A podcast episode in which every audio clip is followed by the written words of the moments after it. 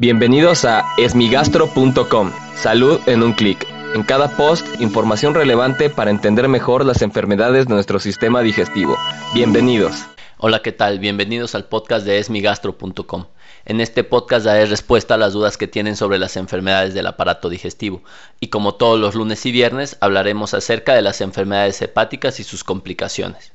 En esta ocasión la pregunta la envió Marisela, ya que en la página de Facebook publicamos un poco de información sobre el tratamiento del hígado graso. Y lo que pregunta Marisela, eh, y me voy a permitir leer su mensaje, es buenas tardes doctor, muchas gracias. Lo que me pasa es que yo tengo el hígado graso y el doctor me dice que no tengo que preocuparme por nada. Y esto es algo que ocurre con mucha frecuencia. Como es tan frecuente ya observar hígado graso, es decir, al menos en México el 30 a 40% de la población tiene grasa en el hígado. Y esto es secundario a la prevalencia tan alta de obesidad, es decir, el 70% de los mexicanos tenemos sobrepeso u obesidad.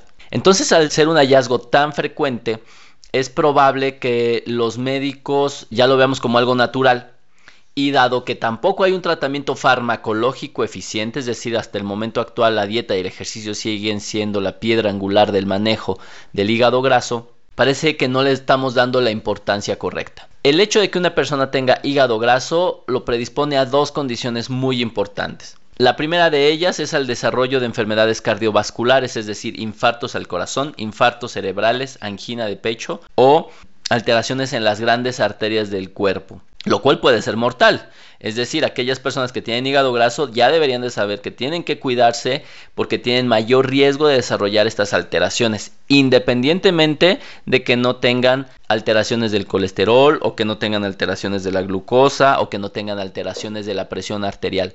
En todos esos escenarios, independientemente de ellos, las personas que tienen hígado graso tienen un mayor riesgo de desarrollarlo. Por lo tanto, eh, respondiendo un poco a la pregunta que hace Marisela, el paciente sí tiene que preocuparse, porque quiere decir que la grasa en el hígado puede ser un factor que predisponga al desarrollo de estas enfermedades cardiovasculares y es un indicador de que tenemos alguna alteración del peso corporal o metabólica. Por otro lado, en cerca del 10% de las personas que tienen hígado graso pueden desarrollar alteraciones hepáticas y cirrosis hepática e incluso cáncer de hígado.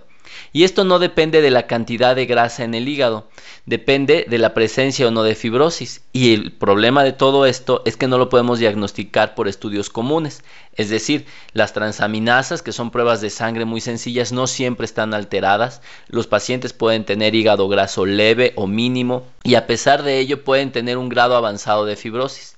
Por lo tanto, las personas que tienen hígado graso se les pueden realizar en unas pruebas que se llaman marcadores no invasivos de fibrosis, como pueden ser el fibroscan, como pueden ser marcadores en sangre, que debe de realizar un médico para determinar la presencia o no de fibrosis. Si la persona tiene fibrosis hepática, es decir, está duro su hígado por la presencia de grasa, entonces ese paciente tiene un alto riesgo de desarrollar cirrosis y cáncer de hígado. Por lo tanto, la presencia de esteatosis en cualquiera de sus niveles no debe de considerarse como algo banal o sin importancia.